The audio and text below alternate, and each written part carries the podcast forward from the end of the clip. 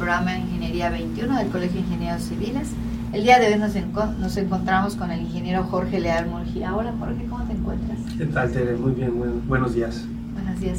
El ingeniero es ingeniero civil por la UADI y tiene dos maestrías. Una maestría que hizo en concreto en la Universidad de Sheffield, en el Reino Unido, y una maestría en Administración de Empresas Constructoras por la Universidad Marista, ¿es correcto? Sí, así es. Oye, pues el tema de hoy, estimado escuchas, va a ser reciclaje. ¿Quisieras decirnos, Jorge, tu concepto de reciclaje o el concepto que tú tienes de reciclaje? Claro. Eh, yo creo que es una palabra de moda actualmente, ¿verdad? Mucha gente la, la usa y es algo que uno debería de ser consciente de qué significa, ¿no? Cada uno de nosotros tenemos diferentes este, interpretaciones de, algunas palabras. Reciclar, pues significa reutilizar casi, casi, ¿verdad? Es este, poderle dar más vida o varios usos a algo que, este, que se haya fabricado por primera ocasión y que por sus mismos este, servicios o tipo de, de, producto, pues pueda ser reutilizado en varias veces o en el caso de, de, disposición final, volverlo a convertir porque no pierde las propiedades en un nuevo producto, ¿verdad? Esto, este, pues ahorita con, con los términos actuales, el plástico es uno de los temas de reciclado más importantes, ¿verdad? Y pues de aquí se derivan muchísimos otros productos que también pudiéramos o materias primas que se pueden reciclar pero dependerá mucho de la complejidad del proceso si esto puede ser económicamente viable, ¿verdad? Exacto. Creo que para los ingenieros civiles quedaría muy claro el reciclaje, tal vez no es totalmente ortodoxo, pero con el uso de las cimbras, ¿no? Ah, Tú compras una cimbra nueva y la usas hasta cuando presupuestas, la usas de cinco usos, de siete usos, de ocho usos, ¿no?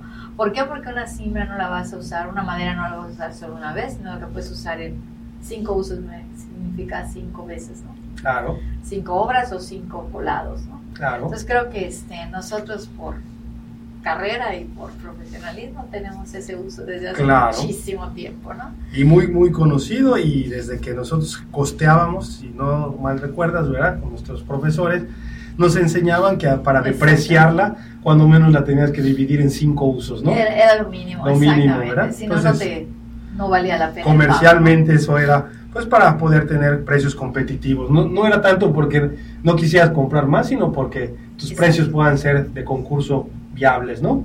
Y volviendo al tema de lo más común ahorita que mencionas, que es el plástico, creo que todos hemos empezado a tener más conciencia de que, por ejemplo, las botellas de agua, las botellas de refresco, las podemos guardar. Bueno, tú traes tu termo y es mucho mejor, pero cuando yo compro botellas de refresco, por ejemplo, las puedo reciclar. O sea, las puedo juntar, las apachurro y puedo ir. Hay lugares donde las puedo incluso vender. Claro. ¿sí? O sea, las puedo regalar a alguien o las puedo llevar una escuela porque tienen programas de reciclado o puedo ver donde tengan el Recupet, que es un programa que les da premios y ese tipo de cosas, ¿no? Claro. Sí, nuestras, nuestra economía y el tipo de producto pues van generando diferentes formas, ¿verdad? En la que uno va recuperando. Si este si estamos conscientes en el periodo de tiempo, realmente eh, ha sido tan rápido el cambio de las materias primas porque el PET en realidad no es un producto que tengamos con mucho tiempo de uso. Si todos estamos familiarizados, nos tocaban los refrescos en envase de vidrio, que todavía siguen existiendo, ¿verdad? Y el envase de vidrio, pues eh, eh, tendríamos que hacer una diferencia, que yo creo que es importante, en qué es reciclable y que es reutilizable, porque también son dos términos diferentes, ¿verdad? Reuso más bien. el envase de vidrio se reusa. Se reusa, porque se lava y se vuelve a utilizar, ¿verdad? Eso es reuso.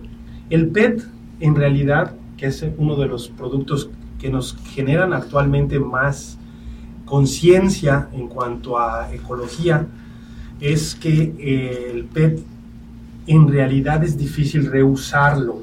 Exactamente.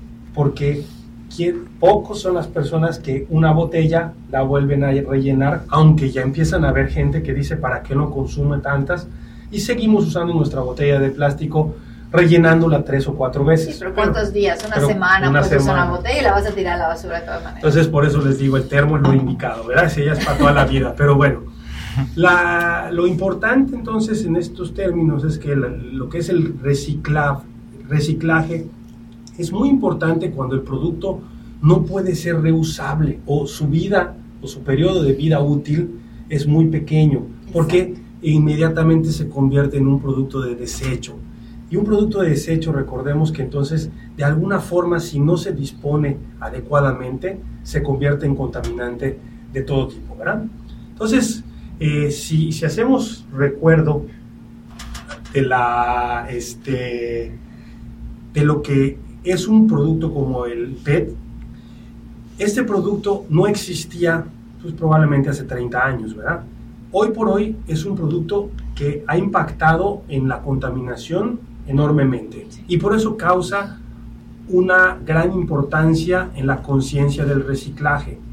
Porque si estas botellas no se reciclaban, se convierten en basura en cualquier lugar de nuestro estado, ciudad o país, ¿verdad? Entonces esto sí es este, muy importante. Y la ventaja hoy por hoy es que ya esto genera un valor y acuérdate que ahorita ya esto lo puedes, puedes de alguna forma recuperar económicamente y ya vemos a gente que lo pepena en las calles, carreteras y todo, ¿verdad? Que esto, pues porque se ha demostrado que este producto no reusable se convirtió en un problema de basura, pero actualmente tiene un valor y es por eso que lo podemos reciclar, ¿verdad? Exactamente. Y Jorge, ¿nos podrías de alguna manera contar alguna experiencia de reciclaje no tan común? Claro. Porque la gente a veces se limita a lo que es nada más el PET, ¿no? Pero también se puede reciclar. Bueno, es más famoso el aluminio y el cobre y cualquier metal, ¿verdad? Porque van y les lo pesan con un chatarrero y les pagan más. Pero ¿qué otro material podríamos hablar que se, que se recicle? Es, es, eh, es importante, bueno, de nuevo, saber diferenciar en las materias primas de acuerdo al tipo de, de producto o materia prima, pues el proceso de reciclaje puede ser más o menos complejo y de igual forma el precio que te pagan por recuperar, aunque sea el producto, ¿verdad? No solamente es el proceso, sino también el que te lo puedan traer de vuelta.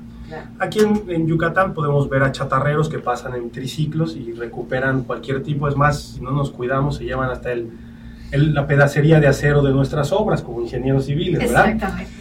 Entonces estamos viendo que se está llevando el pedazo de malla y todavía no has terminado de colar, ¿verdad? Pero ellos ya creen, ¿verdad? se van con medio rollo, ¿verdad? Entonces es importante saber que hay algunos procesos que son más sencillos, algunos más complejos. El caso del acero es un, un, este, es un insumo que realmente tiene mucha demanda en el, en el, en el, en el país y en el, y en el planeta. Eh, hace un par de años se mandaban contenedores con acero a China, porque la demanda en China era tan alta que entonces el, acero eh, para ser reciclado en siderúrgicas en China, pues lo compraban aquí a precios baratísimos y se lo llevaban.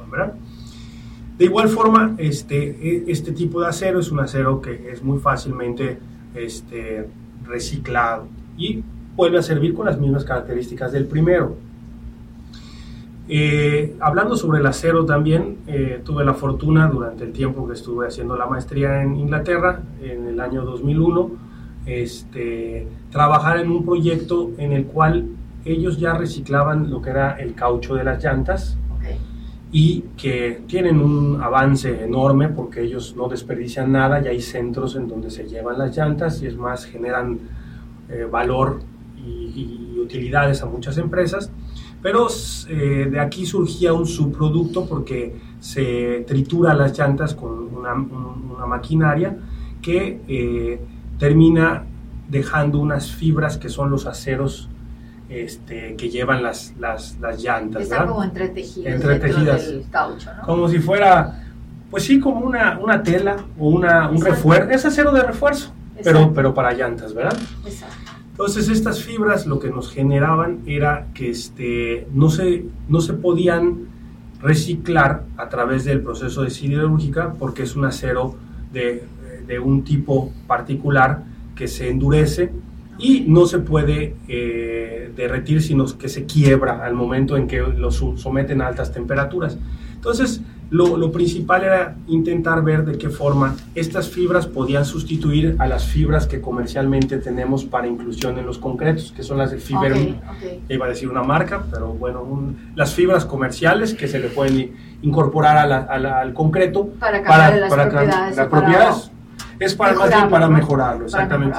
Entonces se, eh, se, trabajó en varias fórmulas, yo estuve en, un proyecto para intentar que estas fibras le dieran no solamente cohesión, sino también refuerzo a este tipo de concreto y que se estaba utilizando una, una mezcla en particular para poder hacer, este, le llaman concreto sprayable, es el que se tiran con algunos equipos para eh, cubrir superficies en túneles o en este en ay, drenajes.